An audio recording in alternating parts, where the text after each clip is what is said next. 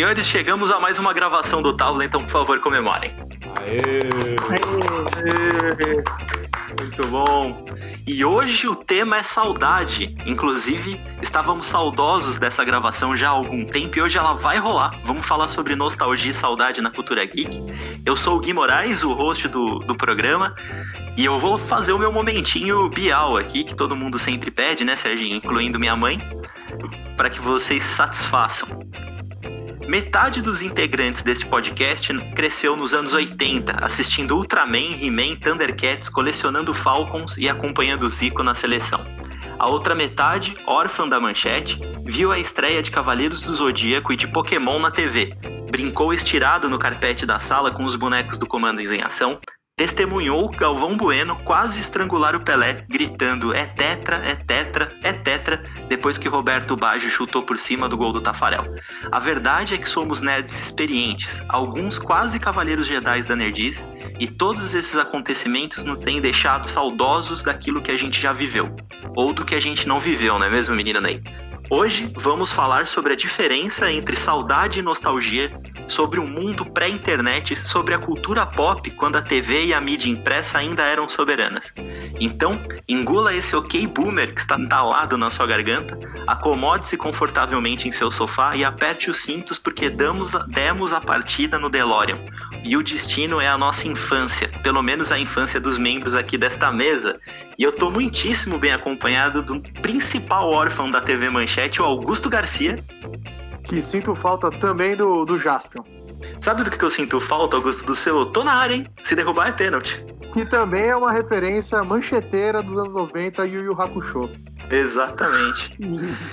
Estou acompanhado também de Serginho Pinheiro, nosso mágico dos teclados, que, como todo um bom torcedor da Lusa, é um eterno nostálgico. Com certeza. Só para lembrar que a Portuguesa foi o primeiro clube a levantar um título no nosso estádio Paulo Machado de Carvalho, ou Pacaembu. Que hoje, nesses dias, está sendo um hospital de campanha, né, Serginho? Exatamente. É... Já serviu para ajudar muitos torcedores da Portuguesa a cantarem a felicidade, gritarem é campeão e agora tem a felicidade de poder ajudar as pessoas a salvarem vidas. O Pacaembu, inclusive, acho que é o estádio mais nostálgico do futebol paulista, né? Todo clube tem um carinho especial por ele todo o clube e acho que todos os torcedores têm um carinho especial pela portuguesa, né? Isso daí é. é a gente tem que lembrar também, né? É, isso daí é um espaço que está sendo cada vez mais ocupado pelo Santos, né? É o segundo clube de todos, inclusive meu. Primeiro, segundo, terceiro, quarto, assim vai. E estamos com a presença em espírito do nosso professor Eric de Carvalho, que está com um breve probleminha em sua conexão, mas não estranhe que logo logo ele vai desligar o Odyssey e vai aparecer por aqui para falar sobre nostalgia também no meio do programa. E vamos fazer a apresentação mais importante, eu citei na introdução da pauta, que a gente ligou o DeLorean e não à toa a gente trouxe um Dr. Emmett Brown para fazer o acompanhamento nessa viagem no tempo, que é o nosso jornalista Guilherme Bryan, professor da Belas Artes, colaborador do jornal Folha de São Paulo e da revista Rolling Stone, autor dos livros Teletema, volume 1 e Quem tem um sonho não dança, cultura jovem brasileira nos anos 80. Brian, muito obrigado por participar com a gente, viu? Poxa, eu que agradeço muito o convite, é de longa data que eu quero participar. Eu acompanhei quase que o surgimento disso. Tenho dois amigos é, nostálgicos aqui, é, de, de, longa data, enfim, que são dois amigos muito queridos. Que, e conhecendo vocês agora, e já tinha ouvido o podcast de vocês, sempre achei muito bacana. Então, fico muito feliz, muito agradecido ao convite de vocês. Acho muito legal e espero que eu possa contribuir de alguma maneira. Vai contribuir com certeza, Brian. E o melhor de tudo é que a gente trouxe mais um jornalista para o time, né? É sempre bom trazer mais um jornalista para essa conversa, que geralmente a gente se sente aqui acuado no meio de uma série de professores, publicitários, radialistas como o Pinheiro, agora a gente tem um colega de profissão. Que bom. E o Emmett Brown, na verdade, é uma referência ao meu cabelo, que tá assustador depois de todo esse tempo de quarentena sem cortar o cabelo, o cabelo tá de fato igual ao do Dr. Emmett Brown. Eu achei estiloso, eu achei o, o, o, o, o corte de cabelo tendência do Covid-19. Os quarenteners. Muito bom, muito bom. E, Serginho, foi essa semana que fez aniversário de morte do querido Denner, né? Que era um, foi um ícone, né, da, da portuguesa, saudoso, jogava pra caramba. Nossa, jogava muito. Quem É. viu jogar fala que era um monstro, né? Era um monstro, era, era absurdo, assim, ele tinha um drible incrível, tinha um chute muito forte e colocava a bola onde queria. Então, cara, ele finalizava bem, ele passava a bola muito bem, driblava muito bem, tinha um, pensamento muito rápido pro futebol. E isso, é, infelizmente, quando foi pro Vasco, já viu, né? É. Brian, se apresenta brevemente, fala quem você é e conta o motivo da gente estar ligando o DeLorean aqui com você. Uma das coisas mais difíceis é se apresentar, de verdade. É, eu sou muito grato às, às coisas que a vida foi me proporcionando, porque eu, eu vivi coisas muito diferentes, assim. Eu já fui de assistente de carnavalesco numa escola de samba em São Paulo, a diretor de jornalismo de uma rádio rock, passando por escrever matérias em lugares diferentes, dar aula. Aula, aliás, foi uma das últimas coisas que eu escolhi na minha vida, foi ser professor. Eu a vida inteira fugi de dar aula, isso é curioso. né? Eu venho de uma família de professores, todo mundo na minha casa é professor. Então você olha para o lado, tem professor que chama assim: Oi, professor, todo mundo olha. Então eu fui fugindo disso, mas minha mãe sabiamente foi me aconselhando a fazer mestrado e doutorado enquanto eu tinha carreira de jornalista.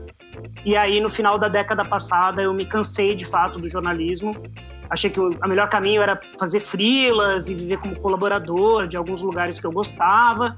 E aí vi como saída, tinha acabado o doutorado e falei a minha saída é da aula. E aí me, descobri apaixonado por dar aula. Hoje é uma das coisas, é a coisa, talvez a coisa mais, que eu mais ame, depois da minha mulher, óbvio, mas é a coisa que eu mais amo na vida é dar aula e estar com os alunos. Então é me descobrir de fato professor, algo que eu fugi durante tantas décadas. Sensacional. E você trabalhou a sua vida inteira com jornalismo cultural, né? Eu trabalhei com jornalismo cultural, mas eu já passei por lugares tão diversos quanto a Folha Universal, por exemplo. Caramba! em que a gente montou uma, uma equipe toda de jornalistas que não eram ligados à igreja e a gente durante dois, três anos fez um jornal, é, não vou dizer laico, mas a gente fez um jornal com matérias diversas. Então eu fiz matéria sobre esporte, eu entrevistei a Janaína Lopes Neves, que é, foi uma das sequestradas do ônibus 174, fiz matéria sobre o Batumushi, fiz matéria sobre é, bem na época da Isabela Nardoni, eu acompanhei todo o caso, bem próximo, conversava com os advogados. Então, eu fiz muitas matérias também na área de saúde, ciências, é, cidades, esporte. Então, acabei passando por vários lugares, mas meu foco principal sempre foi, de fato, a cultura. Música e cinema. E teve música, cinema, TV. E, e por que escrever sobre os anos 80? Cara, porque eu passei eh, boa parte da minha faculdade com algumas pessoas dizendo que a década de 80 tinha sido perdida, de que era uma década negra. Em termos econômicos é verdade, mas em termos culturais foi muito rico. Então foi uma época sensacional e boa, boa parte do que a gente tem e gosta hoje na cultura brasileira, se não se formou, eh, já existia na década de 80. Então, por isso que eu resolvi contar a história dos meus heróis, vamos dizer assim, das pessoas que me formaram, que formaram minha geração e que estão aí na atividade até hoje. Sensacional. Bom, já deu pra ver que a gente tá com um especialista, né? A gente tem essa sorte aqui no Tábula, viu, Brian? Geralmente essa sorte se chama Eric de Carvalho. Ele traz os convidados certos para as pautas certas. E eu tenho certeza que a gente vai bater um papo bem longo aqui sobre anos 80 e anos 90. Aliás, a década de 80, eu pelo menos nasci no finalzinho dela, eu nasci em 88. Então, a minha década de referência de nostalgia é a década de 90. E eu acho que o mais interessante aqui é que uma parte relevante do, do podcast foi jovem ou criança na década de 80. Tô errado? É, no meu caso, sim. Mas, o Gui, é, é interessante que no- eu também cresci né, na década de 90, só que a gente consumiu muito produto dos anos 80, né? Até Eu hoje. que- É, até hoje, com certeza. Mas eu digo que a TV, eu acho que por muito tempo só transmitia as coisas antigas que Hum. passavam lá fora, por exemplo, os tokusatsu japoneses, ou então é, pegar as séries americanas, tipo 3 é Demais, que é uma série no final dos anos 80, início dos anos 90. Tipo, a gente consumiu muito dos anos 80 porque realmente é o que chegou atrasado pra gente. É, isso é uma, uma marca dessa geração, né? Hoje em dia uma série estreia em tempo real, né? Game of Thrones teve a estreia mundial ao mesmo tempo em todos os países em que ele foi televisionado. Antes a gente via, ouvia falar sobre alguma coisa, demorava um tempão para chegar até aqui, né? Eu lembro da revista Herói. Você lia a revista Herói? Lia sim, do Forachieri, né? É, então, exatamente. Eu li a revista Herói e, cara, demorava muito para chegar, às vezes, as coisas que eram citadas na revista Herói, e geralmente era exatamente dessa forma, assim, ah, o seriado ou, ou o filme estreou em 87, tá chegando em 92 no Brasil, né? Essa era a nossa realidade da infância, né?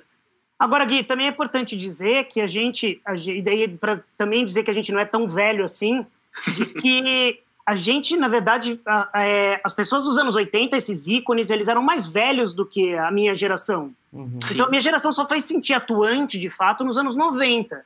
Que aí a gente via no palco pessoas da nossa idade. Eu lembro quando eu fui ver um show é, junto à tribo na Unicamp, em Campinas, e a primeira vez que falaram agora com vocês o Benegão, eu me senti muito bem representado e falei, é isso aí, é isso que eu quero. Por é um, senti uma pessoa da minha idade ali no palco. Então isso também é, a, os anos 90 foram, de fato, a minha, se eu posso dizer, a minha geração foi essa geração dos anos, dos anos 90. Vivi muitos anos 80, mas eu me sentia muito bem representado pelos, pelas figuras que foram surgindo, no, na, principalmente na música pop brasileira dos anos 90. E quais foram esses ídolos dos anos 90 que você viu pessoalmente, Brian? Cara, o Triunvirato Mineiro, sem dúvida nenhuma, eu gosto mais de uns do que de outros. Não vou dar nome aos bois, mas J Quest, Skank e, e Patofu é, Chico Sainz, Nação Zumbi, toda a cena de, de audiovisual, de literatura de Recife, foi muito, muito legal. É, a Casa de Cinema de Porto Alegre se, cons se consolidando no Sul, então Jorge Furtado, os filmes do Jorge Furtado, de toda aquela galera foi bem representativo para mim. É, o pessoal do Rio, ali já da Fundição Progresso, uhum. é, não vou dizer que eu, enfim, a gente acaba tendo que citar Los Hermanos, mas é uma lástima é, o Rodrigo, o meu querido amigo Rodrigo, que não me ouça, mas da Los Hermanos eu acho uma lástima. É aliás, PUC do Rio, aliás, é muito PUC do Rio. Eu vou ter que e, te cortar. E assim, dois... eu gosto muito do. Desculpa, só seguindo. Lógico. Mas essa galera aí, é, Planet Ramp, é, toda essa galera que foi surgindo ali em torno da Fundição Progresso foi bem representativa gerou polêmica, porque eu sou muito fã de Los Hermanos, cara. E, e, até você fez uma citação importante, que é a do Rodrigo Fernandes. Ele já participou aqui do Távola no episódio de Carnaval. Quem não segue ele no Instagram, eu vou deixar o arroba nos comentários desse post, porque ele tá cantando nos stories, cara, ao vivo. Cara, cantando, você tá sendo muito generoso com ele, porque cantando, realmente. Sensacional, Brian. Sensacional. Bom, acho que a gente pode iniciar, então. O Eric retornou? Estamos aqui com. Abemos, Eric? O Brian falou e formou a memória dele e a experiência dele nos anos 90. Porém, a nostalgia é formada na infância, cara. Sim, é verdade. Então, não adianta. Nossas, nossas memórias são das, dos anos 80. Eu... Então são dos anos 90. Anos 80, cara. Eu acho e... que eu acho que a nossa, a nossa memória realmente é, é dos anos 80, mas uma coisa legal que o, que o Brian falou é que ele se viu representado nos anos 90. Então é legal você. Eu também já, já passei por isso de ir num show e ver a pessoa ali que, que pare... eu me sinto equiparado com, com, aquela, com aquele indivíduo em termos de idade, de vivência, repertório.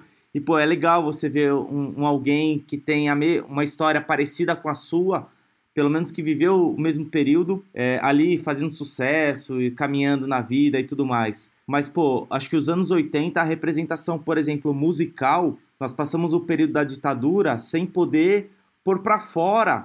Então, foi um momento que, que, assim, tinha muita, muita, muita letra guardada na gaveta. E aí, poxa, eu posso pôr para fora.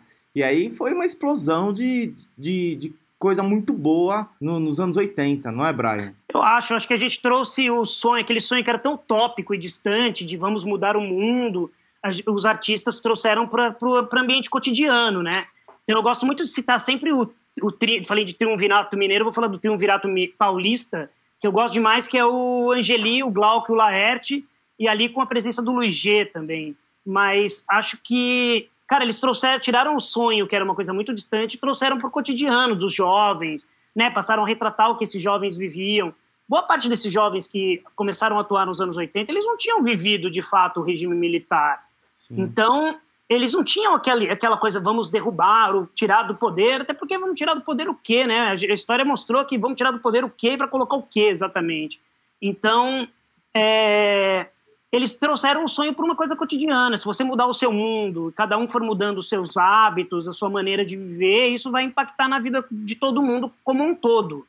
Eu gosto muito do verso do Antônio Cícero, que é você me abre os seus braços e a gente faz um país.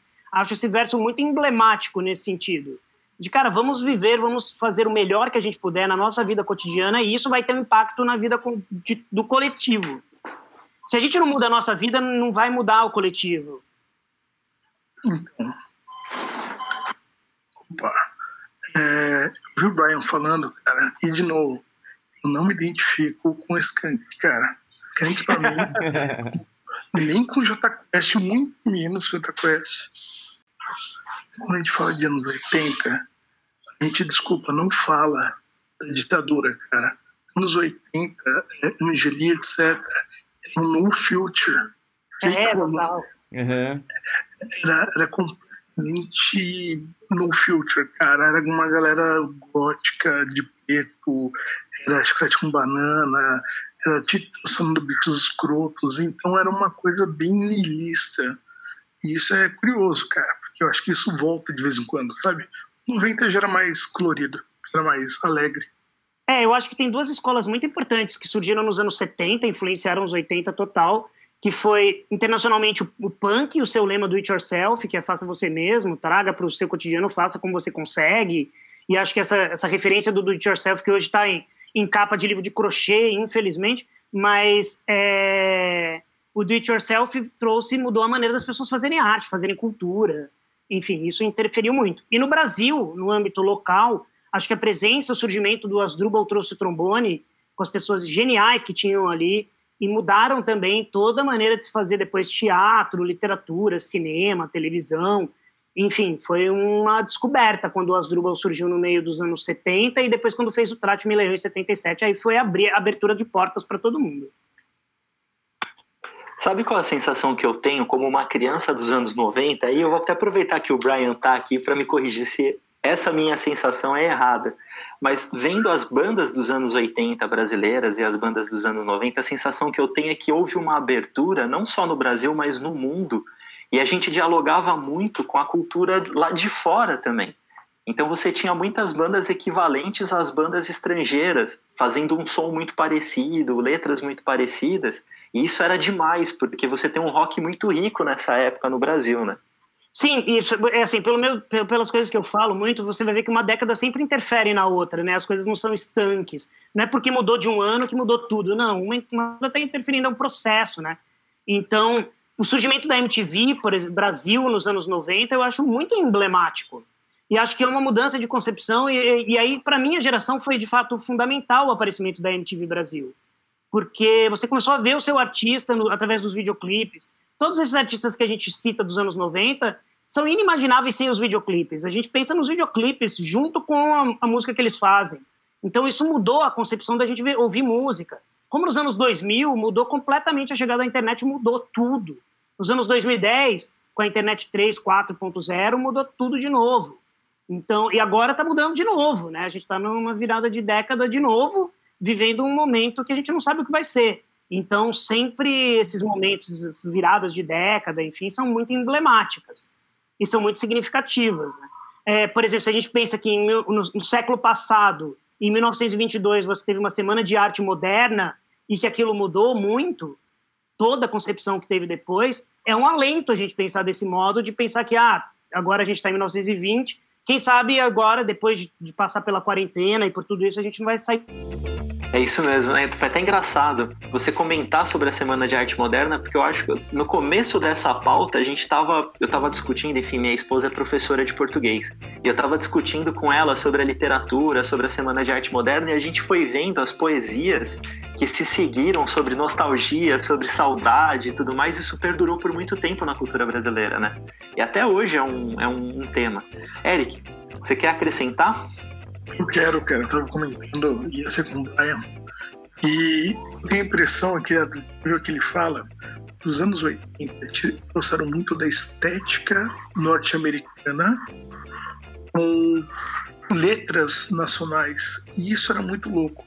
Então, não era uma, uma brasilidade, assim, né? Era, era muito é que eu tenho minhas referências paulistanas. E, e, tudo muito louco, umas letras interessantes, por vezes com gírias urbanas, só que uma estética gringa, né? É isso mesmo, é, eu acho que teve uma virada na metade da década quando as bandas começaram a ser. Acho que o, a, o, o, disco Selvagem dos Paralamas é um marco nesse sentido, uhum. junto com o disco dos Picassos Falsos, que é uma banda menos conhecida, que daí aproxima da brasilidade. Mas no começo todas essas bandas eram consideradas o Police brasileiro, o B-52s brasileiro. E a, uhum. lendo a pauta de vocês, hoje, inclusive, fiquei lembrando o quanto o cabelo e a estética do B-52s não era uma estética de recuperação dos anos 50 com aqueles cabelos de tubinho, aquelas coisas com é, aqueles cortes, enfim. Era muito da uso das cores, era muito da recuperação da estética da dona de casa dos anos 50. Então tinha muito isso. Agora eu fui atrás de uma coisa que acho que pode ser curiosa pra gente, eu fui atrás do significado de três palavras e fui procurar entender o que eram essas três palavras. A primeira é nostalgia, e eu fiquei surpreso um pouco com o significado de nostalgia, que é melancolia profunda causada pelo afastamento da terra natal como hum. distúrbios comportamentais ou sintomas somáticos provocados pelo afastamento do país natal, do seio da família e pelo anseio extremo de a eles retornar. Aí será foi atrás de. Oi. Não, desculpa, eu ia falar, será que tem a ver com homesick, com a palavra homesick? Acho que sim, acho que sim, acho que pode ser que sim, né? Porque é uma saudade de voltar à casa, voltar ao ventre, voltar à sua, ao seu nascimento, né? A sua formação. Então, acho que está muito ligado, de fato, a essa questão da melancolia profunda causada por esse afastamento do, do seu nascimento, né? Da sua terra natal, da sua família, enfim. Ou do Covid, né? Agora sim também.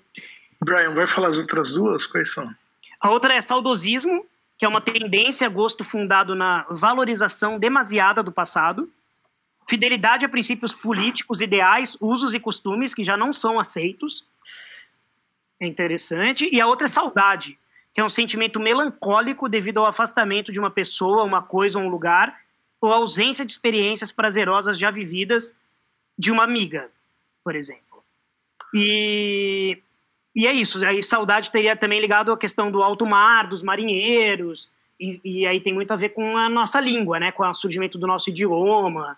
E aí tem tudo a ver uhum. com essa uhum. questão da estética da saudade lusitana mesmo. Sim. Então, eu pensei, cara, um filme, ele não estava na pauta, mas A Meia-Noite em Paris, né, do Woody Allen. Total, 100%. Eu adoro o Woody Allen, mas eu acho que é o melhor Woody Allen. E, e o que ele quer dizer é assim, você sempre tem saudades da época anterior. Isso é muito louco. E aí sempre eu comecei a, a filosofar nisso. Melhor, né?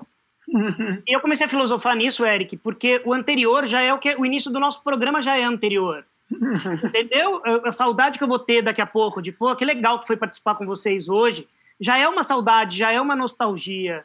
Então a gente está o tempo inteiro, a gente está nessa. Ao mesmo tempo é muito prazeroso, porque a gente está sempre em busca de outras experiências que vão nos gerar saudades, mas ao mesmo tempo tem um sentimento de uma tristeza profunda, porque a gente está sempre com. A gente está sempre vivenciando coisas que rapidamente ficam no passado.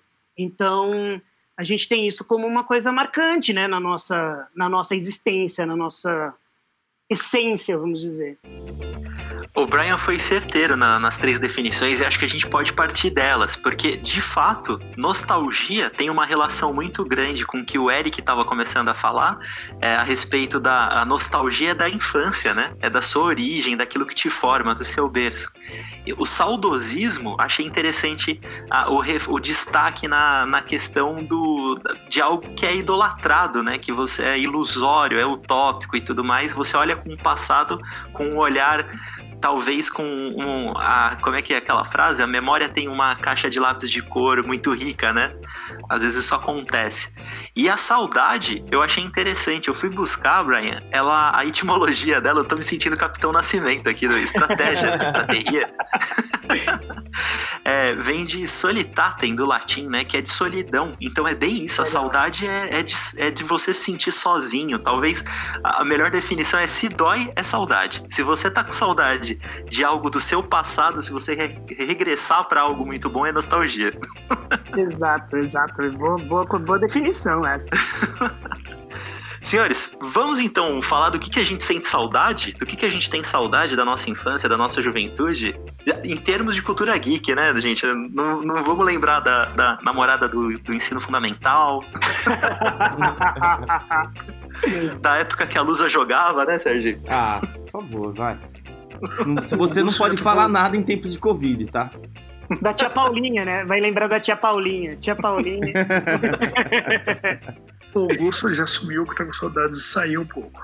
É, isso é saudade, viu, Augusto? Agora, nostalgia, do que, que você tem nostalgia? Então, algo que eu sinto saudade ou nostalgia, né, são coisas que eu as, costumo até rever para ver se faz algum sentido, para tentar retomar aquilo que eu já senti, mas eu vejo que hoje não faz sentido algum, porque não são produtos muito bons para mim hoje em dia. Como, por exemplo, Cavaleiros do Zodíaco e Dragon Ball. Eu amava esses desenhos, eu era fissurado, gostava muito. E eu gostaria, claro, de vê-los hoje em dia, mas de outra forma, né? Que explorassem a narrativa de uma outra maneira. Enfim, é, uma, é algo que eu sentia saudade, mas eu não sei se faria sentido hoje em dia. É, é aquele momento em que você separa o Dragon Ball do Cowboy Bebop, né? Dragon Ball do Akira. Exato. É, depois que eu consumi outros tipos de anime, mangá, é, que vieram até mesmo depois de, de Dragon Ball, Cavaleiros. Akira não, não é o caso, mas que eu consumi depois, você vê que não faz sentido você consumir um, um produtos mais simples, né? E desculpa isso, eu tenho alguém que gosta de Cavaleiros do Zodíaco hoje. Angariou alguns, alguns haters. Eric, qual que é a sua nostalgia? Cara, eu, eu não sou muito nostálgico, isso é um problema. Eu sou um publicitário e eu tenho uma memória do,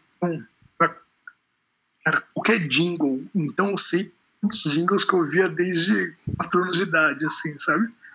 Então eu sei todos os jingles possíveis, eu lembro de um monte de desenho, lembro o nome da vizinha do pica-pau, coisa assim, mas eu não sou nostálgico, cara. Eu sou um cara muito. Vamos adiante, entendeu? Se eu faço saudades, eu tenho saudades do Palmeiras de 90. Aliás, da segunda metade, com o o Brian, porque a primeira era uma lástima, mas depois do Parmalat a coisa ficou muito boa. Agora, eu não, não tenho nostalgia, cara. Eu, eu não sinto muito como era antes, sabe? Infelizmente, não, não é muita minha. Momento chiqueiro aqui, Eric. De porco para porco. Palmeiras do Filipão ou Palmeiras do Luxemburgo dos anos 90? Milhões de vezes Luxemburgo, cara. Eu, ó, isso é polêmico. Me neguei a ir assistir Filipão em campo. Então, não vi nada de 99 achava medíocre o futebol dele. Sensacional. Serginho, eu vou deixar o Brian por último, porque com certeza vai vir uma batelada de referência. Ah, com então, certeza. Serginho, qual que é a sua nostalgia?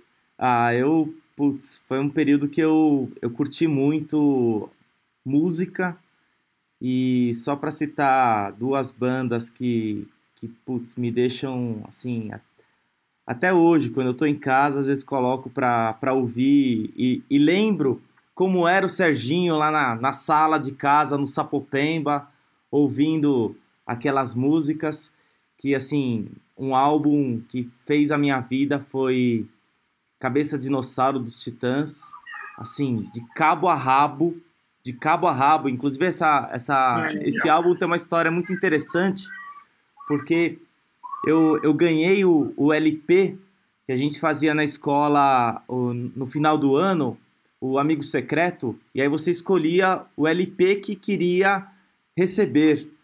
E eu coloquei lá, eu, eu não conhecia, mas eu tinha uma namoradinha na escola tal, e aí não queria mais ser criança. Então eu cheguei na minha irmã, que é mais velha, poxa, Sandra, me fala uma banda aí que é legal, tal, eu não conhecia nada. E aí ela falou vários nomes, Ultraje a Rigor, é, Titãs, Legião Urbana, Paralamas do Sucesso, Ira, Nenhum de Nós. E eu gostei do nome Titãs. Ah, qual é o nome do álbum? Cabeça Dinossauro. Anotei e levei pra escola. Sem saber o que eu tava, que eu tava querendo ouvir. E quando eu cheguei em casa é, com o álbum, vi aquela. Ah, aquele monstro lá, aquela cabeça, aquele cabeção de um lado, outro cabeção do outro. Falei, nossa, isso daqui deve ser do mal, né? Então eu fui. Cheguei, em, estudava pela manhã, cheguei em casa, coloquei o, o LP lá no, no meu 3 em 1, e fui pra cozinha almoçar. E na época minha avó morava com a gente. E primeira música, Cabeça Dinossauro. Minha avó, nossa, que música doida é essa? Depois veio A A U U.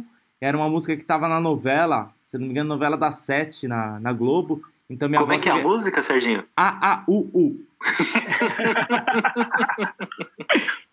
e, e aí na sequência já veio igreja. Não gosto de padre, não gosto de madre, não gosto de freio. Eu não gosto de freio. Nossa, minha avó, tire isto rápido, vai, vai, vai, vai, e tirar isto.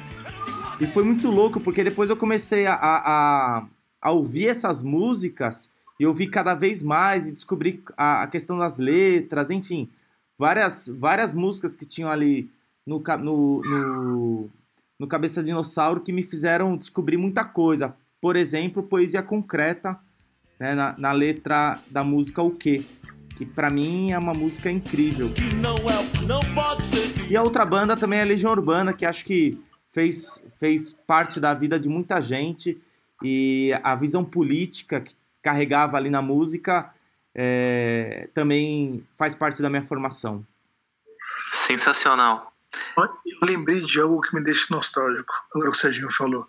Eu ouvi a fita do Joy Division, cara. Nossa, pode crer. E, e Transmission, eu amo até hoje, arrepia. E, cara, eu vejo nevo. Se começa a ouvir Transmission, eu volto no tempo.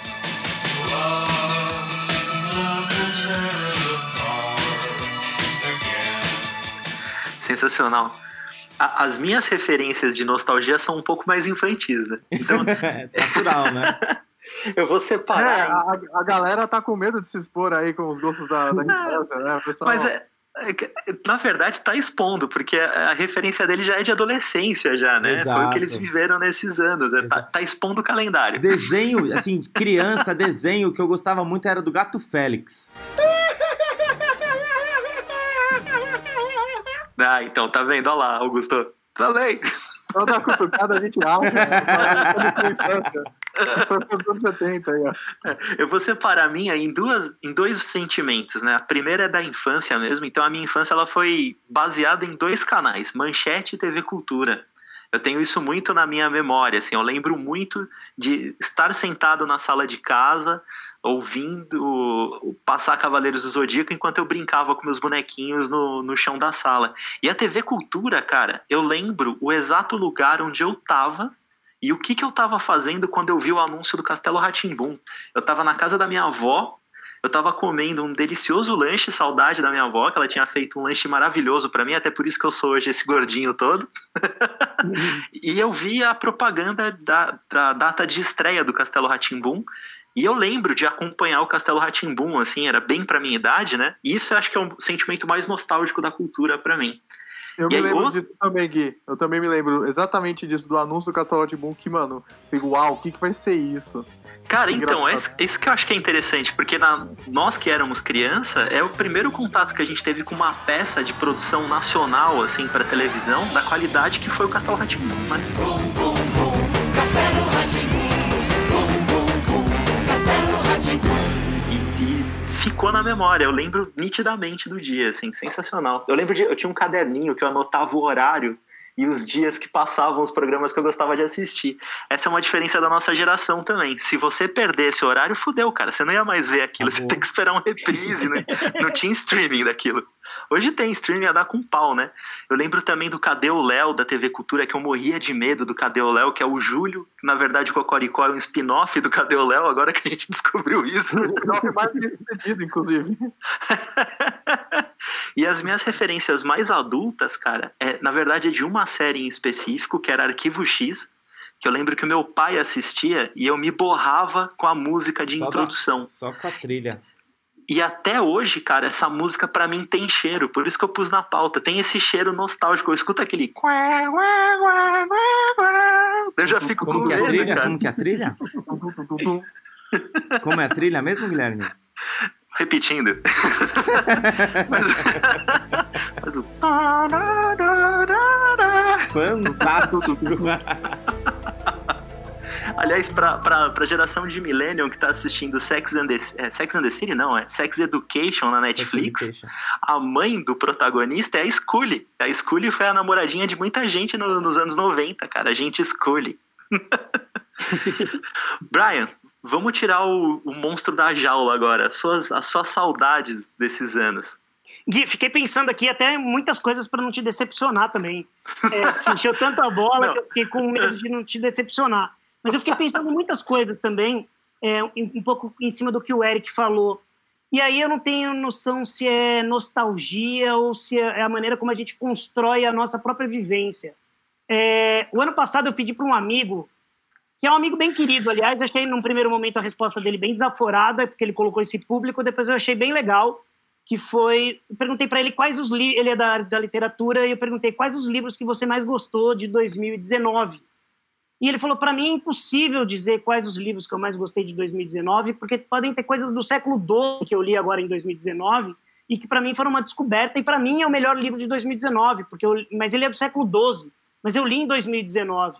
E acho que a gente que trabalha com, com arte, com pesquisa, sempre tem uma descoberta. Tem muitas coisas que a gente está pesquisando que aconteceu há muito tempo e que para a gente aquilo é o presente naquele momento. Quando eu escrevi os meus livros, aquilo era o meu mais presente que eu podia ter. é, eram as coisas dos anos 80 ou as trilhas de novela, quando eu estava escrevendo outro livro. Então aquele era o meu presente, aquele era o meu ano. Então eu fiquei pensando muito nesse sentido do quanto a gente constrói também as nossas referências, independente do ano em que elas foram produzidas exatamente. Mas sim, tem muitas nostalgias. Eu sou uma pessoa que tem assim saudade de coisas básicas. Uma, uma delas que me atormenta nesse exato momento e que eu morro de saudades é de viajar. Eu sou uma pessoa que adoro viajar e acho que sim, todos vamos sair do confinamento em algum momento, mas quando vamos poder viajar pelo mundo novamente, ninguém sabe dizer. Acho que é uma das dúvidas mais perenes e mais presentes essa. Eu sou uma pessoa muito é, carente ao mesmo tempo. Então, eu tenho saudades dos amigos, eu tenho saudade de estar com as pessoas, eu tenho saudade de pessoas que marcaram minha vida num determinado momento, de cheiros, de sentimentos, de coisas. Fiquei lembrando aqui, anotando algumas, por exemplo. Você falou de anotação que você fazia dos horários da TV. Eu lembro que eu colocava a minha família inteira sentada com um bloquinho na mão para acompanhar as aberturas das novelas e anotar o nome de todos os atores e depois a gente tinha que descobrir qual era o nome dos personagens que eles interpretavam naquelas novelas. Isso me ajudou muito ao longo da vida, é, porque eu, eu tenho entrevisto muita gente, então eu sei de memória, como o Eric tem com os jingles, eu lembro o nome de personagens de pessoas em novelas. Assim. Então isso me ajuda muito até hoje. Eu não preciso recorrer à Wikipedia para isso. Aliás, Brian, até é interessante você pontuar isso, porque isso era um costume da época, né? A família sentava junto na sala para assistir televisão. A, a- a novela das nove era o ápice do consumo da cultura nacional, assim, de televisão, né? Todo mundo ligado naquilo, vovó, pai, mãe, criança, todo mundo sentado. E eu lembro muito uma coisa que também que é uma referência para mim, eu gosto sempre de citar isso, porque eu uso isso como um pouco como referência para trabalho, é álbum de figurinha. Eu lembro que o primeiro álbum que eu colecionei foi da Copa de 82, vinha no chiclete as figurinhas dos jogadores, e a gente jogava o chiclete fora na frente da padaria para ficar com as figurinhas. Então, isso era uma referência, sempre foi uma referência muito importante, do Paulistinha. Tinha umas figurinhas que eu colecionava que eu achava incríveis, e álbum de figurinha virou uma referência muito importante para mim. E acho que é um método de organização e de busca pelas coisas, pelas informações, enfim, que eu tenho como método para mim. Então, quando eu vou fazer uma entrevista, um livro, uma reportagem, eu sempre marco o nome das pessoas que eu quero entrevistar e aí vou ticando elas. Ah, já entrevistei o fulano, já entrevistei o Beltrano, como se eu estivesse completando um álbum de figurinha, de fato. Então, essa é uma referência importante para mim. Aí fiquei lembrando de coisas, por exemplo, referências importantes para mim. É, por exemplo, adorava comer ioiô creme, que era uma droga aquilo, mas Nossa, era uma coisa amava. referência importante para mim. É, eu lembro, uma das coisas mais tristes da minha geração era o seriado Hulk, e era a música do Hulk indo embora com a camisa quadriculada, era uma coisa tristíssima. E quem viveu, viveu aquilo lembra dessa música do Hulk indo embora, que era um terror aquilo. Virou meme. É meme hoje essa música do É Hulk. meme? Nossa É senhora, meme. era uma tristeza profunda o Hulk indo embora. Você consegue fazer com a boca aí, que eu não sei? essa aí, Eric, por favor.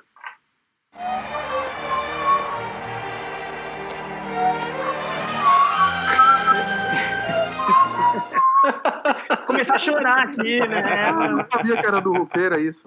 Era do Hulk, era. Não, inclusive, o Hulk, eu, eu tive algumas experiências. Eu assisti alguns episódios que eu sou muito Marvete.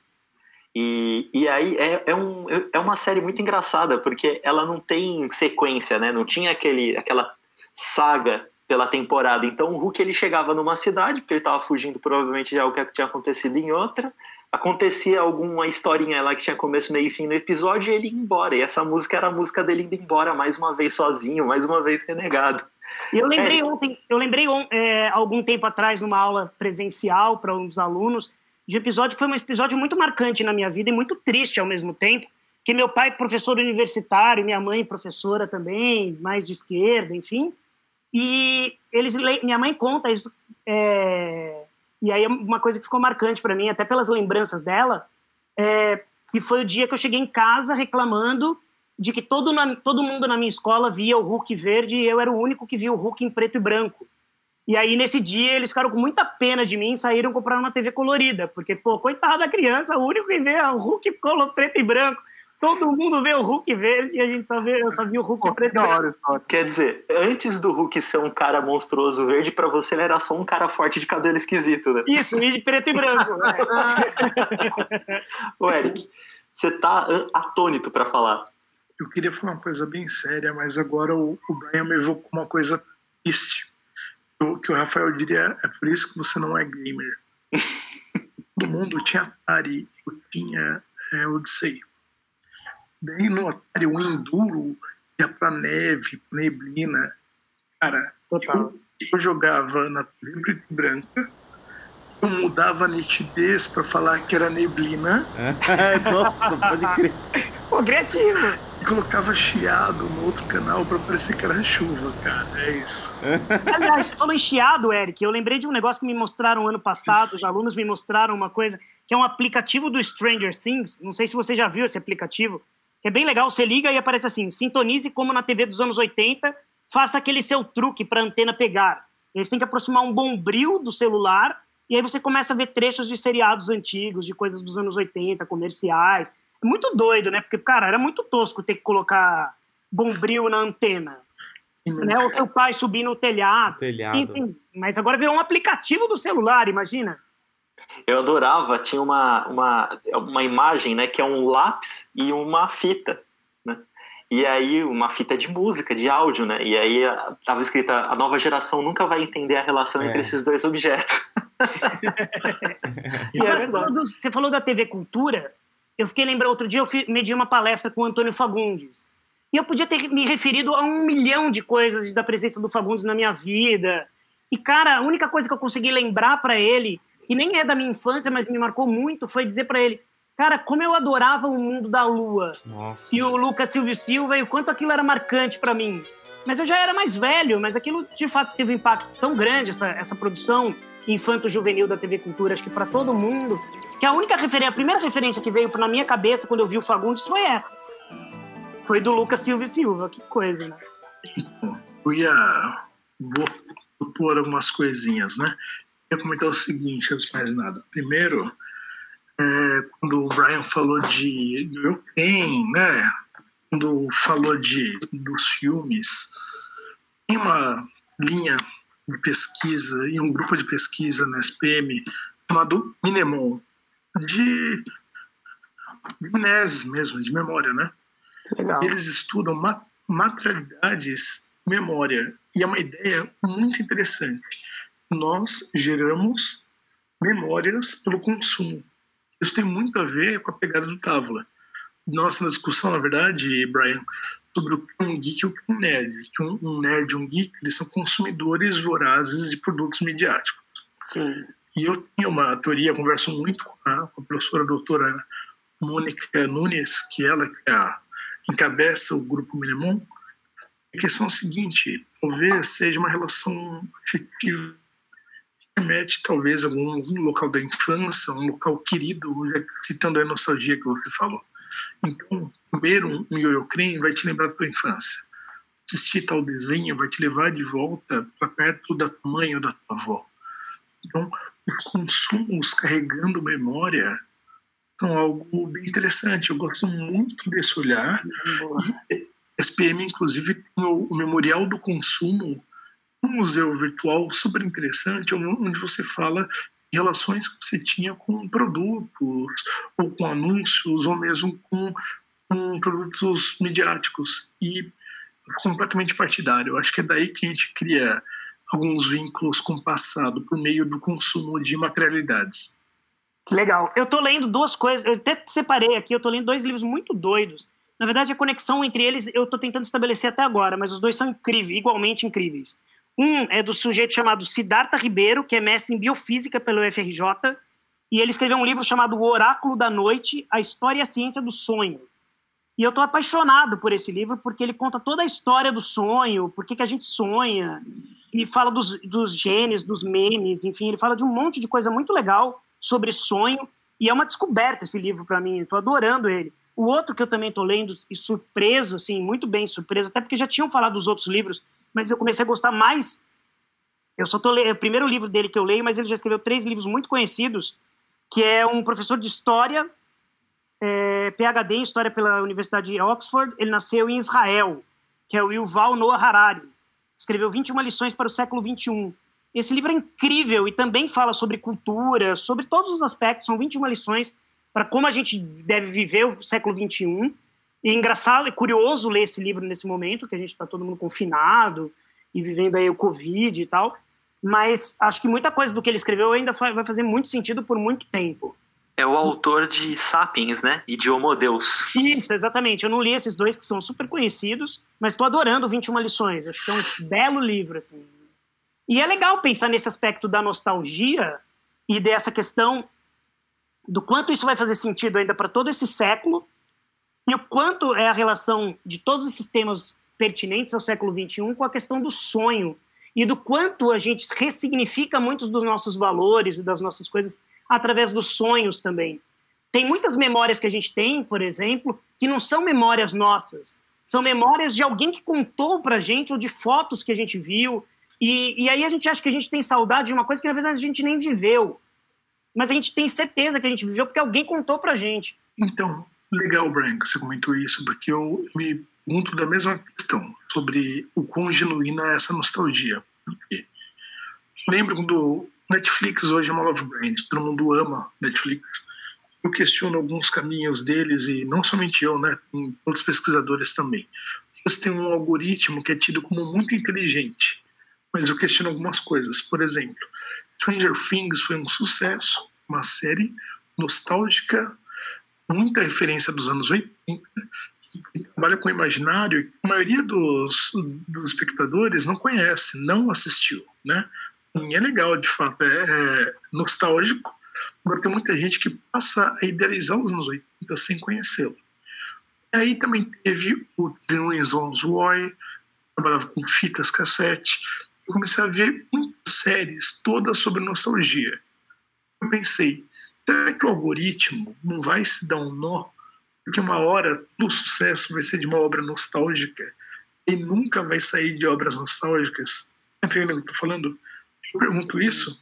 Esse é um grupo de estudo também na Casper Libro, estuda algoritmos, eles falam a mesma coisa. Falam, uma hora pode ser que as empresas fiquem presas no próprio algoritmo, porque as pessoas só vão consumir aquilo, só vão gerar um resíduo daquilo. Então, me parece que, por vezes, essa nostalgia é muito sugerida pela publicidade, mas muita. Hoje em dia eu vejo a mídia incentivando muito isso, passando aí no 2002, que não foi nenhuma maravilha, que o Filipão era horrível, o pessoal não sabe, mas era horrível, apesar do, do rival do Deus, do Ronaldo. E 94 que também, cara, era suado com o Romário salvando. Então eles começam a mostrar um passado que não era grande coisa. Saudades do Denner, que a gente vai estar lá, ele faria um belo 94. E a galera vai acreditando. Então eu acho que é um discurso muito forte, reificando um passado consumo que não era bem assim, que talvez nem exista essa nostalgia. O que vocês acham? Então, tem um livro que eu gosto muito, eu vou te trazer um outro elemento que eu acho que é muito legal, que é um livro, eu sou muito um Humberto, Humberto, como que eu vou dizer? Eu gosto muito do Humberto Eco. Eu estava tentando criar um adjetivo, mas eu não consegui. Você é, um eco Eu gosto demais do... Você ecoa, Humberto. É. eu gosto muito do Humberto Eco e tem um livro dele que eu acho sensacional, que se chama Viagem na Realidade Cotidiana, que são vários é, vários textos, várias visões dele sobre a realidade, e ele fala, fala sobre parque te, parques temáticos, por exemplo, de quando você já não sabe mais. Ele fala exatamente de um parque do Velho Oeste em que você não sabe quem está visitando o parque e quem é ator no parque. E você mistura as duas coisas. Eu tenho uma história curiosa, que é muito, muito sui generis, na real. Eu, fã do Fellini absoluto, é quando cheguei em Roma, ao invés de visitar Roma antiga, os monumentos, enfim, fui até Cinecittà, que era o, o estúdio dele, onde eles faziam os filmes. Cheguei lá, estavam montados todos os estavam montados todos os cenários da série Roma da HBO. Portanto, eu vi primeiro todos os monumentos como cenário da HBO do que como, de fato, os, os, os, os marcos referenciais, de fato. Quando eu cheguei no, no, final do dia e fui aos marcos reais, a minha referência era, era o falso da HBO. E eu fiquei comparando os reais com os falsos que eu tinha visto de manhã. E imagina, isso virou uma bananeira na minha cabeça, porque o que era real e o que não era. E aí, na hora, lembrei, de fato, desse, desse texto do Humberto E. E acho que vai muito nesse sentido, de tentar descobrir é, por que, que as pessoas por que, que as pessoas gostam de coisas que elas não viveram e das quais elas não têm a menor referência, inclusive, muitas vezes. Né? Tem pessoas pedindo para voltarem coisas que não faz sentido nenhum e que elas não viveram, elas não têm a menor ideia do que, do que é, sabe? Então, cara, é um absurdo ouvir pessoas defendendo coisas que são inaceitáveis, que vão contra os valores humanos. E, e, sabe, eu acabei de ver um filme do Anselmo Duarte, que eu publiquei hoje uma matéria na Folha sobre o centenário dele, e ele, ele atuou como um chefe de polícia num filme chamado Caso dos Irmãos Naves. E é muito legal esse filme, e o cara é um super torturador, sabe? E, e, eu falei, cara, como que as pessoas podem defender a volta de uma coisa, de uma atrocidade dessas? Não faz o menor sentido. De verdade, não faz mesmo. Eu até quero fazer uma. Foi importantíssimo você fazer esse levantamento, Brian, porque é, nessa, nessa semana, enfim, é, surgiu no Twitter uma, uma discussão em cima do número de infectados e do número de mortos da Argentina e do número de infectados e número de mortos no Brasil, além da, da subnotificação, que é isso é outra discussão, mas o, um, um, enfim, um usuário do Twitter, eu não vou lembrar quem, perguntou é, o que, que a Argentina tem que nós não temos.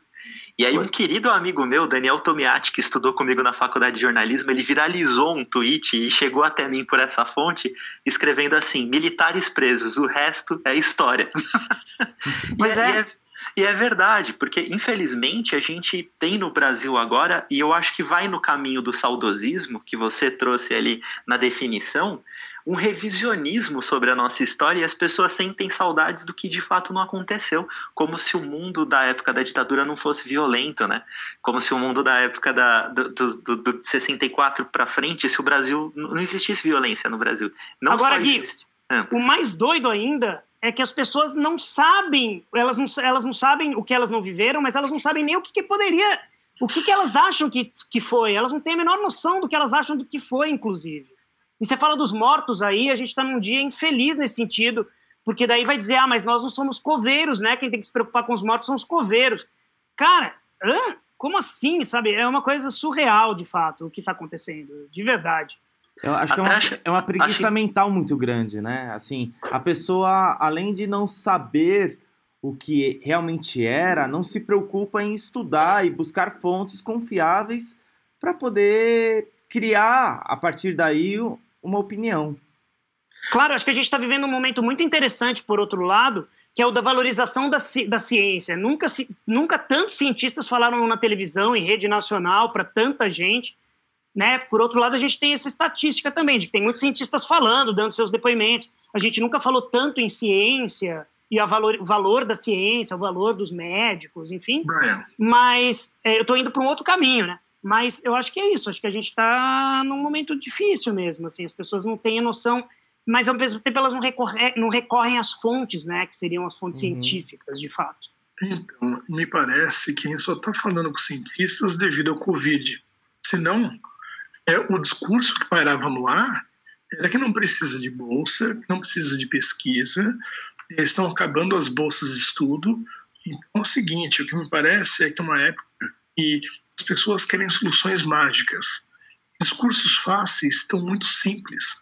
Falar só, aquela, alguém fala, aquela época era bom. Se isso parecer convincente, ok. Um pessoal vai embarcar. É lamentável, porque a internet tem livros, então a informação está aí para quem quiser, né? Eu lamento muito. Pois é, Mas- aí voltando, o Harari fala exatamente isso que você está dizendo, Eric, nesse livro 21 lições para o século 21.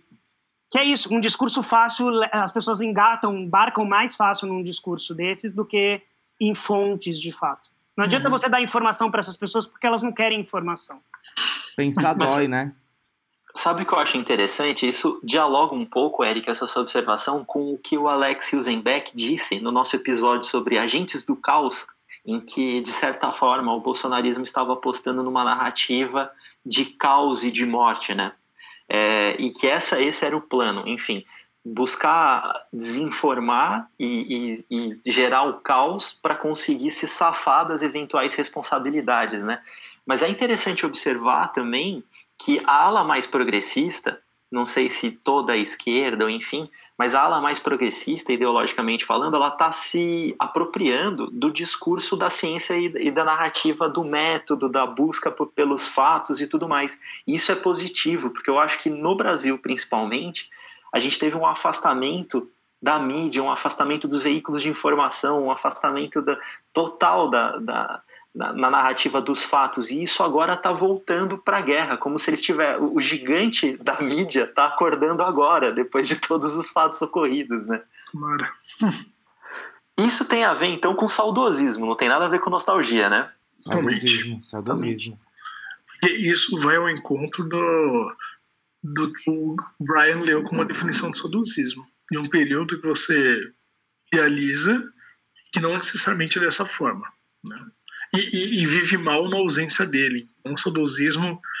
Uns amigos que, que trabalham com é, teoria integral, desenvolvimento humano. Eles se preocupam muito, falam que esse saudosismo todo ele é perigoso ele pode levar a um escapismo da realidade. As pessoas temem o futuro porque é incerto e preferem um passado que elas por vezes nem conhecem achando que é seguro. Que lá atrás era outra época. Sabe? Aquele antigamente que era bom. Daí é uma, um veneno. Não, e, e é- o mais complicado é quando você tem esse antigamente em cima de um regime de exceção, né? Então, quais são os fatos para você comparar com a nossa realidade se esses fatos foram completamente manipulados, né? Se você não tem dados reais para analisar esse, esse passado, porque esse passado era, ele, ele tinha uma soberania na mão do governo, né? Do Estado. É, e aí entra um tema que eu gosto muito, que é a questão do tempo, né? Eu fiquei pensando hoje, quando vocês falaram do- da questão da nostalgia e da, do saudos, da saudade, que acho que são as coisas sau- saudáveis, né? A nostalgia e a saudade. E eu fiquei lembrando da música do Cazuza, que agora fa- faz 30 anos, vai fazer em julho 30 anos que ele morreu. E o tempo não para, de fato. E aí associei a música do, do Lenine, Paciência, que é isso, a vida não para, e não para, não vai parar nunca. Então não tem volta, não tem como voltar ao que era, a gente vai sempre... Para, o tempo, ele é... A única coisa que a gente tem, de fato, é que o tempo é inquestionável, assim, ele não vai parar jamais. Então, é, não dá para voltar, não existe volta. O, o que tem a gente va- fazer valer é experiências do passado e fazerem com que elas tenham sentido, que elas façam sentido para o que a gente vive hoje. Enquanto a gente não fizer isso, quiser voltar para outras coisas, não tem volta, não tem como voltar, não existe volta, não tem máquina do tempo ainda. Ninguém criou essa máquina do tempo. Perfeito. É o Doc acho- Emmett Brown que está dizendo isso. É o cara que acabou de descer do DeLorean que tá contando isso pra gente. Eu acho que a gente já se encaminhou aqui para o encerramento, senhores. Um programa denso. Brian, eu quero aproveitar até, vou abrir o jogo, fazer o momento transparência do Távola. A nossa pauta é para outro caminho, mas as suas contribuições foram tão ricas que a gente acabou enveredando para uma conclusão diferente. Isso que é maravilhoso do podcast, porque a gente consegue construir o programa durante a sua produção, né?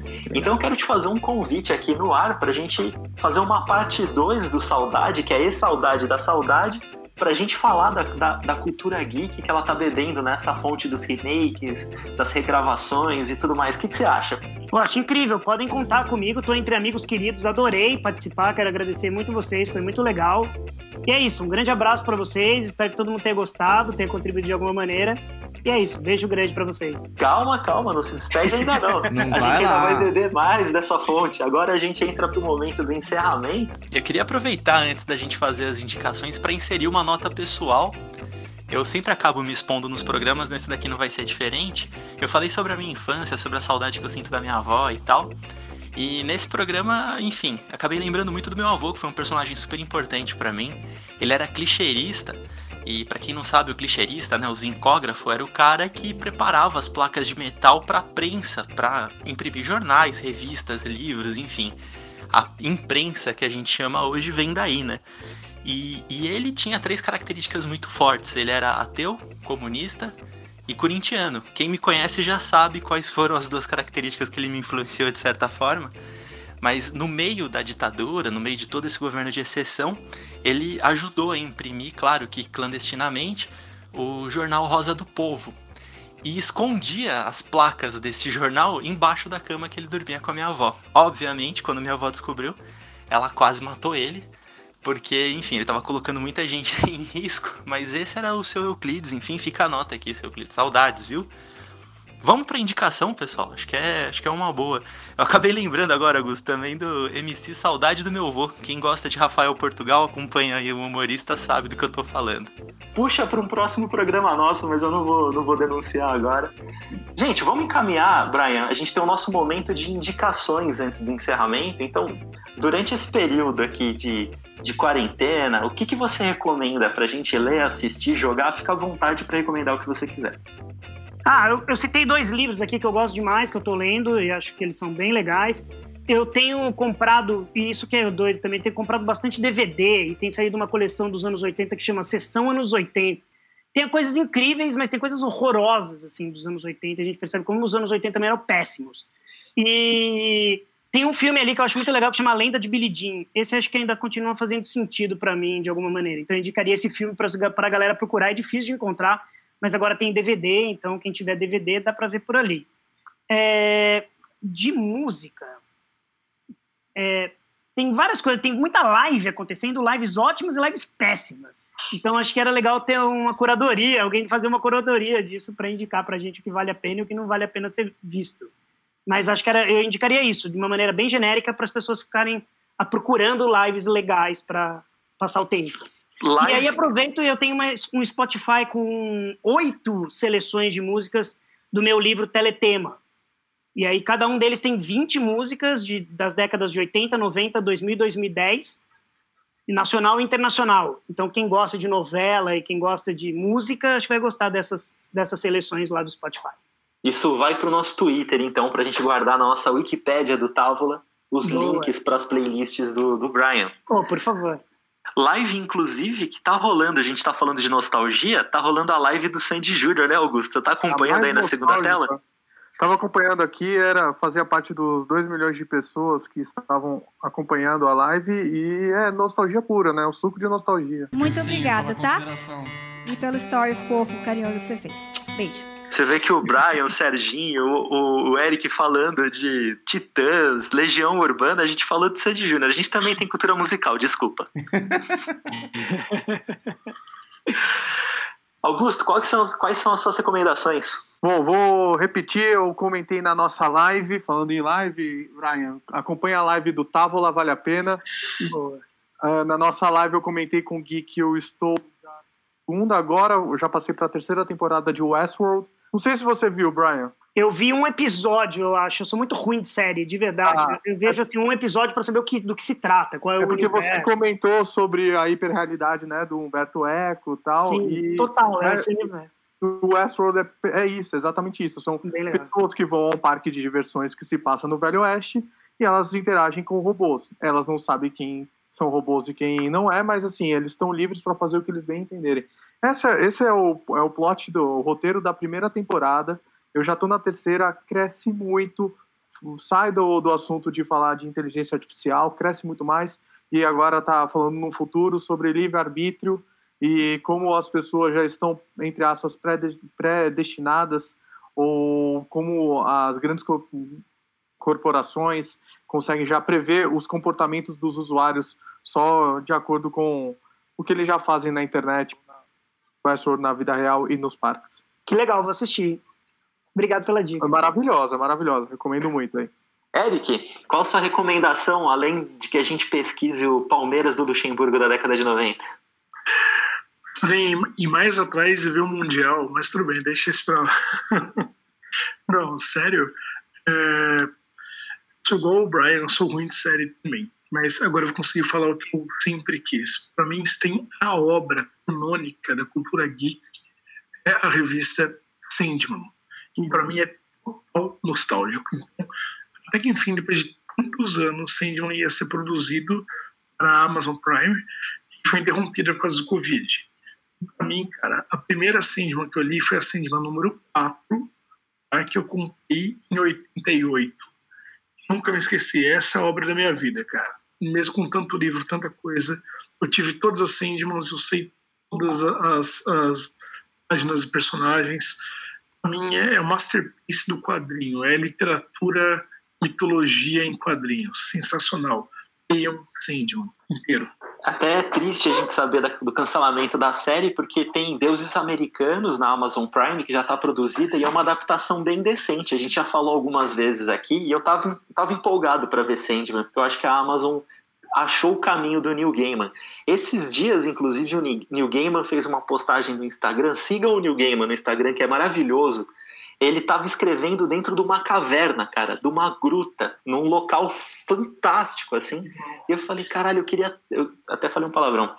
Eu queria estar dentro dessa gruta para trocar ideia com o Neil Sandman nessa situação. No Neil Sandman, Neil Gaiman nessa situação. Tem uma história curiosa do Neil Gaiman. Eu entrevistei, eu tive numa sessão de entrevistas do Neil Gaiman e foi um dos caras mais legais que eu já vi, assim. Ele foi em Paraty na Flip e ele ficou autografando horas e horas e horas e horas e serviram a comida para ele rapidinho e ele falou: "Não, só vou sair daqui quando eu autografar a última pessoa que quiser meu autógrafo". Então ele ficou autografando acho que 18 horas, foi um negócio surreal. As pessoas Tava lá. faziam massagem na mão dele, as pessoas faziam lá, davam todo suporte para ele, mas ele não levantou enquanto ele não autografou a última pessoa que queria uma dedicatória. Foi surreal aquilo. Eu tava nessa fila aí, eu peguei também a assinatura. Já pegou antes também, em 94, mas legal. Cara, Neil Gaiman, pra mim, é o meu referencial geek e nerd, assim. Sensacional, maravilhoso. Inclusive, Brian, isso é uma das coisas que mais me chamaram a atenção quando o Eric começou a falar a seu respeito, sobre os projetos que existiam na Belas Artes e tudo mais, era o tanto de gente interessante que você tinha conhecido e, e trocado ideia e tal. Isso é uma das coisas que eu acho que engrandece um jornalista. Então é bom demais ter você aqui no podcast, justamente por esse tanto de história que você tem para contar. Saudoso acadêmicos da BA. É verdade, saudou. Foi muito, foi uma experiência muito rica que tá dando fruto em outros lugares, outras coisas. Mas, puta, foi uma experiência sensacional. A gente entrevistou pessoas incríveis naquele momento ali. Foi uma descoberta, foi uma aventura bem legal. Eu gosto muito disso, de aproximar pessoas, de fazer festa. Muitas vezes até eu, eu opto pela festa em detrimento de coisas que eu, mais sérias, sabe? Então, E, n- e não vamos É, é perder o esse jeito projeto. mais Humberto Eco de se fazer, né? total, né? E não vamos perder esse projeto, hein? Vamos retomar, quem sabe, num podcast. Já conversamos sobre isso, hein? Bem legal, vamos sim, eu acho que vale muito a pena. Eu tô total aberto para isso, acho que rende. Adorei a experiência aqui com vocês, foi muito legal. Meninos, adorei conhecer vocês. Puta, é incrível saber que tem é, garotos, assim, a gente parece meio tiozão Obrigado. falando, mas é muito legal saber que tem pô, garotos como vocês, uma super cultura, com interesse nessas áreas diversas. Pô, muito legal mesmo. Espero que vocês tenham, estejam aproveitando bastante também, porque depois vocês vão sentir saudades disso, sabe? Não, com certeza, eu já tô com saudade desse programa aqui. Aproveitando que eu falei sobre Castelo Ratimbum, Castelo Ratimbum que tinha um showrunner que era o Cal Hamburger, que foi diretor e tudo mais, ele tem um filme que eu não tinha pensado em dar ele como recomendação, mas no fim toda a conversa com o Brian isso daí me, me, me trouxe na memória, que é o ano em que meus pais saíram de férias, que é dirigido pelo Cal Hamburger e que tem um roteiro com participação da Ana Mulaert, que é meu crush cinematográfico brasileiro. O Gui, achei até que você ia indicar um outro filme dele, que é incrível, que é um curta-metragem feito no final dos anos 80, que chama é, Frankenstein Punk, que é Puta, uma animação de massinha, que é incrível. Procure, é maravilhoso esse curta. Caramba, esse eu não assisti, esse daí eu vou buscar, esse eu vou buscar. Mas o, o ano em que meus pais saíram de férias me chamou a atenção justamente por conta dessa questão do saudosismo. E assim, fazendo uma- um comparativo muito porco, para quem leu O Menino do Pijama Listrado, ele é o menino do pijama listrado da nossa ditadura, porque ele conta, enfim, toda essa esse, essa, esse contexto de exceção e violência nos olhos de um menino, né, que está morando com o avô, porque você já deve imaginar o que deve ter acontecido com os pais. Então assistam, é sensacional, um filme muito delicado, muito bem produzido pelo Carl Hamburger, que tem uma, uma um toque para conseguir discutir e conversar com criança que vem desde o Castelo Ratimbun e isso está impresso no filme de alguma forma. Serginho, sua indicação? Eu tenho duas indicações já que estamos falando um pouco de música, nostalgia, um programa que eu adorava quando era bem pequeno, que era o Fábrica do Som, com a apresentação do Tadeu Jungle na, na TV Cultura. Então vale a pena procurar essa referência, acho que, putz, é incrível. E a outra é uma música que não é antiga, é uma música agora de 2012, mas que brinca um pouquinho com essa questão da saudade. É uma música portuguesa e o fado é uma música portuguesa que fala da saudade.